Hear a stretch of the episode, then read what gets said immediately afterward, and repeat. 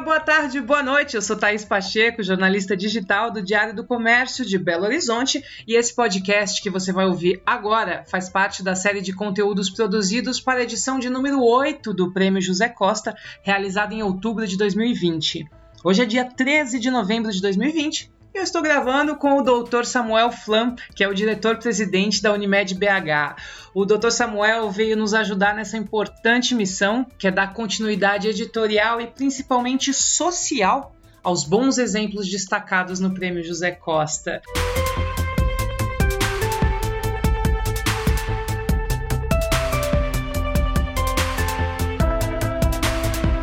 Doutor Samuel, a Unimed BH venceu por ajudar a sociedade num momento crucial de problema público de saúde, na categoria qualidade de vida. Você pode contar para a gente quais foram essas ações no período de pandemia, como elas nasceram e chegaram até aqui? Thaís, bom dia, boa tarde, boa noite. Né? Eu acho que é importante a gente poder passar para você e todas as pessoas que irão no, nos escutar, desde o que a gente viu o movimento da pandemia se iniciar lá na China e depois se estender pela Europa, a gente começou a se preocupar para que a gente desse garantia, desse tranquilidade de tudo que era possível fazer para os nossos clientes da Unimed Belo Horizonte e a sociedade como um todo. Então, nós tivemos logo no começo, no dia 3 de fevereiro, a gente ativou o nosso comitê de crise, só para a gente se lembrar, somente no dia 11 de março que a Organização Mundial de Saúde ela colocou para o mundo inteiro que era uma pandemia e que não havia limitação em nenhum lugar desse planeta que o vírus não iria chegar. Então, é, desde aquele momento, nós tivemos a preocupação de, com todos os nossos públicos, nossos clientes, aumentar o número de leitos de CTI, aumentar a capacidade dos hospitais, dividir as portas de entrada. Colocamos em ação no, no dia 18 de março, com uma precocidade, o nosso sistema de consulta online para o coronavírus, que hoje já, já tem mais de 100 mil consultas realizadas, e o objetivo disso era dar tranquilidade para o paciente, para aquele paciente não precisar deslocar. Lembrando que em outras epidemias respiratórias que a gente teve, um dos grandes locais de contágio foram as salas de espera. Tivemos preocupação com nossos colaboradores no sentido de protegê-los também e quem era possível ir para home office foi para home office e quem teve na linha de frente nós garantimos material de proteção para é, evitar o contágio. Tivemos também uma forte interação com os nossos cooperados no sentido daqueles que tivessem em situação de risco por idade ou por comorbidades, eles não tivessem na linha de frente. Trabalhamos com os nossos hospitais hospitais parceiros no sentido de interagir, trocar as informações para que a gente pudesse analisar como um todo os mesmos protocolos de porta de entrada separada, um adicional para a compra de, de, dos equipamentos de proteção individual para garantir a segurança tanto dos colaboradores dos hospitais quanto dos nossos clientes. E na nossa sociedade Belo Horizonte, nós passamos para a Secretaria Municipal de Saúde o nosso sistema de atendimento online para o coronavírus, de forma que a gente estendesse esse padrão de segurança para toda a sociedade como um todo. Então, assim, esse movimento que a gente viu, que teve atenção médica, mas teve uma visão social, teve uma visão dos, dos nossos grandes públicos e, fundamentalmente, da nossa responsabilidade como uma cooperativa de trabalho médico, a gente fez isso desde o começo e digo mais, antes mesmo de ser declarada a pandemia pela Organização Mundial de Saúde. Incrível, doutor Samuel. Você saberia me dizer, entre clientes, cooperados, funcionários, quantas pessoas acabaram sendo envolvidas aí nesse processo? População atendida pela pela prefeitura?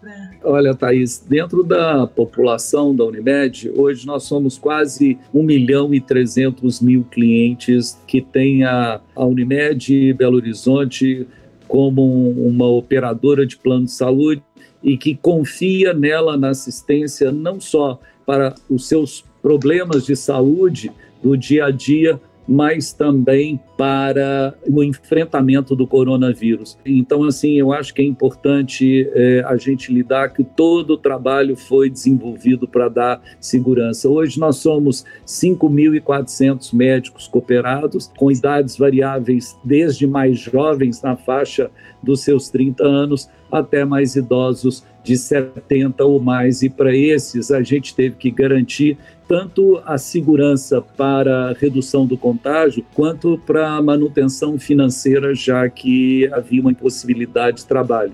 A mesma coisa a gente fez com os nossos mais de 5 mil colaboradores.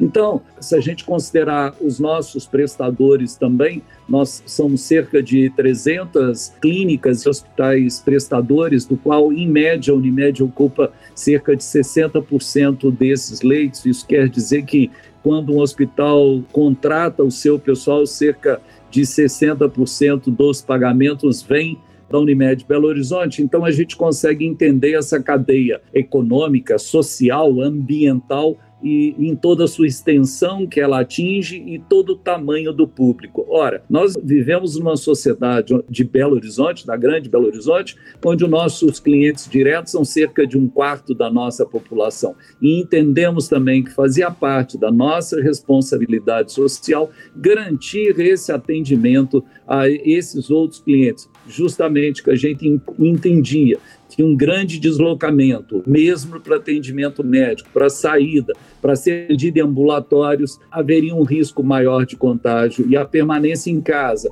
o atendimento online, conseguindo detectar aqueles pacientes que havia necessidade de ir ao hospital, preparar uma separada para eles, garantiria um trabalho que daria resultado. Quando a gente analisa e vê os resultados, agora em mês de novembro, olhamos para trás e olhamos é, esses números desde quando o processo começou, não há que se comemorar o índice de mortalidade, mas o de Belo Horizonte foi um dos menores do país, mostrando que a atuação conjunta, tanto da Prefeitura, da Secretaria Municipal de Saúde, quanto da Unimed Belo Horizonte, ele teve um sucesso muito positivo de conferir essa proteção para cada uma das pessoas da nossa sociedade.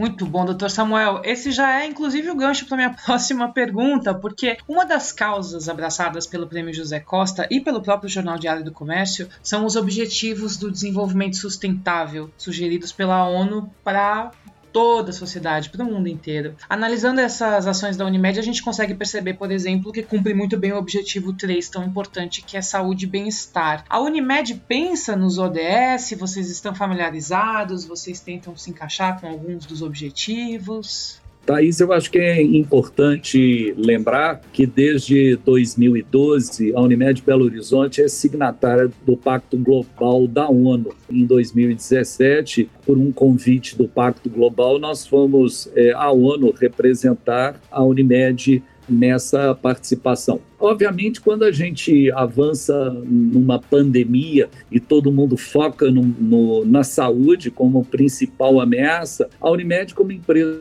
de saúde, através do Objetivo de Desenvolvimento Sustentável número 3, como você mesmo disse, saúde e bem-estar, ele aflora com muita força e, por que não dizer, com muita necessidade. Então, a gente que foca sempre nisso, que tem esse objetivo como foco principal. Mas o que eu quero dizer é que em torno do ODS número 3, todos os outros circulam ao redor. Então, de certa maneira, não há como desgarrar outros objetivos do foco principal. É lógico, volto a dizer que o nosso foco principal saúde e bem-estar, mas outros como sustentabilidade e cuidados do nosso ambiente não podem ser esquecidos e mais do que isso, eles não podem ser desagrupados do objetivo inicial. Eu acho que de maneira especial isso foi tão importante que essa atuação da Unimed Belo Horizonte com esses públicos, ele foi motivo de convite para a gente participar do Fórum Econômico Mundial no que eles estão chamando de The Great Reset, o grande recomeço, certo? Foi com muito orgulho que a gente foi convidado, nós somos a única empresa de saúde do Brasil a ser convidada. Quando a gente olha a Unimed, uma empresa é, regional, uma empresa metropolitana, onde a gente tem o contato com a nossa sociedade, Minas Gerais. Somos, pelo sétimo ano consecutivo, considerada a melhor operadora pela Agência Nacional de Saúde do país. Então, você tem uma visão